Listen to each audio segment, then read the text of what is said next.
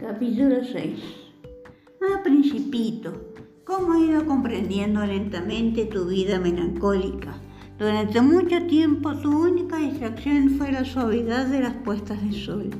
Este nuevo detalle lo supe el cuarto día, cuando me dijiste, me gustan mucho las puestas de sol, vamos a ver una puesta de sol, tendremos que esperar. Esperar. ¿Esperar? Que el sol se ponga.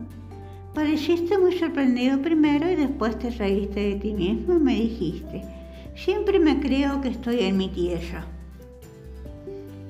En efecto, como todo el mundo sabe, cuando es mediodía en Estados Unidos, en Francia se está poniendo el sol.